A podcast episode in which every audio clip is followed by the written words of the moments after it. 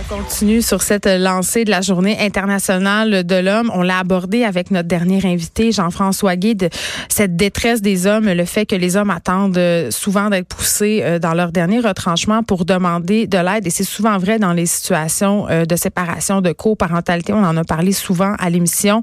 Et euh, bon, on s'en va tout de suite du côté de l'Abitibi, parler avec Tommy Cousineau, parce qu'aujourd'hui, en Abitibi, il y a plus d'une centaine d'intervenants qui sont regroupés dans le cadre justement d'une journée de sensibilisation sur la réalité masculine, la réalité paternelle dans un contexte de séparation et de coparentalité. On le sait, c'est compliqué. Bonjour Tommy Cousineau. Bonjour à vous. Écoutez, euh, il y a eu de tristes événements dans l'actualité ces derniers temps, euh, des hommes qui ont tué leurs enfants, des hommes qui ont tué leurs conjointes, sans rentrer dans ces cas-là parce que c'est pas ça qu'on veut faire. Euh, quand même, ce que ça nous a appris, ce qu'on apprend, ce dont on parle de plus en plus, c'est qu'au moment de la séparation, pour l'homme, ça peut être un moment assez critique. Oui, ce qu'on relate euh, souvent au niveau de la séparation, c'est que euh, pour les hommes, ils ne voient pas nécessairement venir. Donc, euh, quand on parlait tantôt, je vous entendais en entrevue, quand on, on, veut refouler, on refoule nos émotions, donc on ne le voit pas nécessairement venir. Puis quand la séparation elle arrive, c'est comme un gros trou noir pour eux qui sont mm. dans un truc, puis ils n'ont pas été capables non plus de, de s'organiser. Donc, ils, souvent, on va voir que la, la majorité des cas, dans 70% des cas, c'est la conjointe qui va mettre fin à la relation. Donc, que l'homme le voit arriver, euh, lui, il faut qu'il s'organise. Donc, il, est complètement démuni. Donc, c'est vraiment une période euh, très précaire pour lui. C'est de là qu'on va en parler puis dire, les gars, osez aller vers les services. Donc, c'est dans cette optique-là qu'on fait cette journée-là. Mais pourquoi les hommes attendent aussi longtemps avant de demander de l'aide, Monsieur Cousineau? Parce qu'on le voit, là, souvent, quand ils cognent à des portes, c'est qu'ils sont rendus désespérés, c'est parce qu'ils sont suicidaires, c'est parce qu'ils ont des idées euh, souvent euh, noires.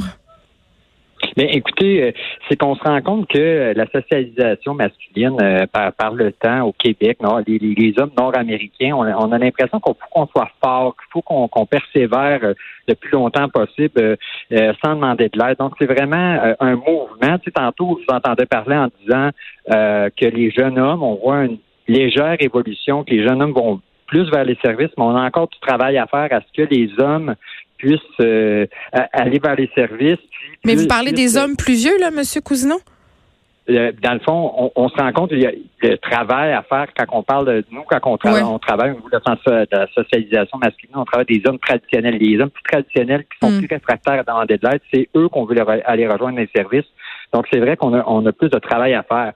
Euh, puis je néglige pas les jeunes hommes non plus parce qu'il y a aussi du travail à faire à ce niveau-là. Mais je pense que c'est vraiment un contexte de société qui fait en sorte que l'homme euh, fait en sorte qu'il faut qu'il se règle ses problèmes par lui-même. Donc c'est vraiment ce que ce qu'on constate. Là, vous êtes euh, en Abitibi, est-ce que c'est moi ou moi je viens des régions là, je viens du Saguenay. Euh, le mythe de l'homme des bois, là, tu sais le gars tough, le gars qui travaille à l'usine, le gars qui parle jamais de ses émotions puis qui va régler ses problèmes justement aux danseuses ou à la brasserie là. On est-tu encore là-dedans? Ben je crois pas. Je pense que euh, justement les tavernes ont disparu. Je pense qu'avant on avait beaucoup entre hommes dans les tavernes. Aujourd'hui, on voit les hommes de région sont encore, par contre, dans des métiers plus traditionnels. Mm-hmm. Donc, on voit quand même un rehaussement au niveau de l'homme traditionnel par rapport à, l'homme pourvoyeur. Euh, l'homme un petit peu moins présent au niveau de la, famille quand ils font du flying, fly-out. Euh, euh, donc, on, on Vous voulez dire qu'ils vont travailler, par exemple, à la Baie James, mettons? À la Baie James, par exemple. Donc, mais on voit vraiment dans les petites régions, quand on parle d'usines, les hommes un petit peu plus traditionnels. Je dis pas qu'ils sont tous euh, très traditionnels, mais ils sont un petit peu plus traditionnels. Puis on travaille en ce sens à réussir à, les amener davantage vers le service, les sensibiliser que c'est important de demander de l'aide. Donc, euh, on, tente de, faire beaucoup de prévention. C'est d'où l'objectif de notre journée, c'est d'en parler aux intervenants et de dire, écoutez, si jamais vous voyez une séparation dans votre entourage, ben, oser poser la question du comment ça va, c'est oser aller vers l'avant, parce que ça peut être un moment très critique. Oui, parce qu'on a euh, l'impression, on l'entend souvent ça euh, quand c'est rapporté, quand on a des situations malheureuses qui se passent dans notre actualité, euh, les personnes mhm. autour, on dirait que quand on est témoin d'événements ou quand on s'inquiète, on n'ose pas. sais, on n'ose pas aller voir si ça va, on n'ose pas non plus signaler, on n'ose pas appeler la police. Et c'est vrai que quand on habite dans une région, dans un petit village, ça peut être encore plus complexe puis plus gênant parce qu'on on a peur, euh, si on veut, des répercussions si on fait quelque chose. Oui, puis écoute, euh, et puis euh, comme je, vous disais, tu sais, on, on prône aussi par l'entourage, passer par-dessus le... Parce que c'est sûr que si on s'en va vers un homme, on lui demande comment ça va, ça va être comme si on s'en va dans un dépanneur. C'est trop frontal, là. ça marche pas ça, ça, fonctionne pas. C'est de passer par-dessus un peu ça, puis dire qu'on est inquiet de la situation, puis de voir, écoute, si on voit un changement de comportement chez quelqu'un, exemple un homme qui vient de subir une séparation, puis qui, euh, je sais pas, qui allait au gym, mais là, il s'est mis à s'entraîner 7 jours semaine ou s'entraîner 3 jours semaine. On voit des changements de comportement assez drastiques. Ça, c'est inquiétant, puis il faut être euh, à l'affût de ça dans l'entourage, puis d'oser dire, ben, je t'inquiète par tes comportements. Est-ce que ça va bien? Donc, euh, je pense que euh, l'entourage est un élément clé parce que les hommes dans les services d'aide, pour eux, c'est souvent la, dernière porte. Donc, euh, si on est capable d'avoir l'entourage, nous, en tant que ressources pour hommes dans le coin de, de l'activité muscamagne, on, on, on, réfère, il y a beaucoup d'entourages qui nous appellent pour avoir des trucs pour amener les hommes dans nos services. Donc, on se rend compte que ils sont inquiets puis ils veulent être outillés pour ça. Puis il y a des fois même qu'on fait du reaching out, dans le fond, on va, on les appelle, nous, les hommes, on, leur dit, on est il y a quelqu'un de ton entourage qui est inquiète pour toi. Comment ils prennent ça? Euh, ouais, ben écoute, ça se passe assez bien normalement. normalement, ils savent. Normalement, ça se passe assez bien. Donc, on est capable de réussir à aller les chercher de cette façon-là. Des fois, un téléphone, c'est moins menaçant aussi pour euh, les hommes. Donc, on essaie d'amener l'entourage à ce qu'ils puissent nous téléphoner euh, aussi. Euh, tantôt, euh, au début de l'émission, je parlais d'un sondage qui a été réalisé euh, en 2018. On a interrogé 2000 Québécois majeurs, des adultes.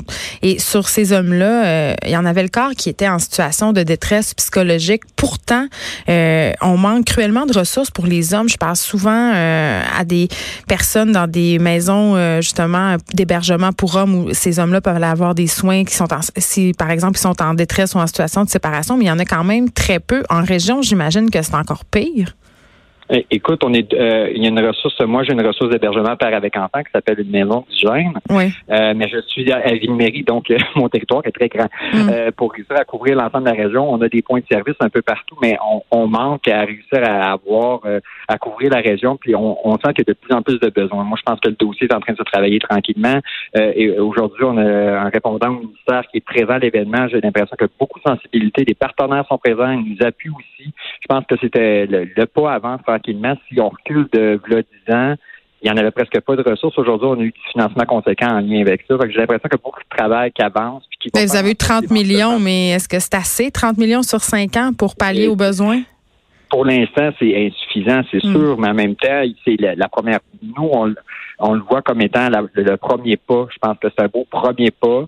On veut continuer à, à avancer dans ce sens-là parce que quand je vous parle des maisons du jeune à travers le Québec, il y en a 14 il y en a sept de financer. Donc, on essaie de réussir à, avancer euh, pour euh, avoir davantage de financement. Mais écoute, c'est, je trouve que on a une belle sensibilité des gouvernements en ce moment en lien avec notre réalité, puis j'ai l'impression que euh, on va avancer dans ce sens-là. Là. Écoute, sur recul de 10 ans, j'étais pas vraiment pas avec l'équipe que j'ai aujourd'hui.